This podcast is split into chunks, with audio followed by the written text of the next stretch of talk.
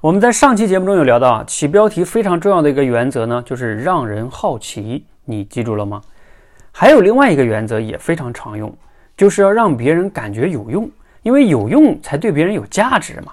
比如说我前面起的那些标题，什么什么该怎么办呀？我不知道短视频内容讲什么该怎么办啊？颜值不自信该怎么办？还有一类的标题就是啊，录短视频的三个实用类的什么什么工具啊？还有比如说什么搞定熊孩子写作业就用这一招，等等等等，这些都属于让别人感觉有用，他才愿意去打开。你记住了吗？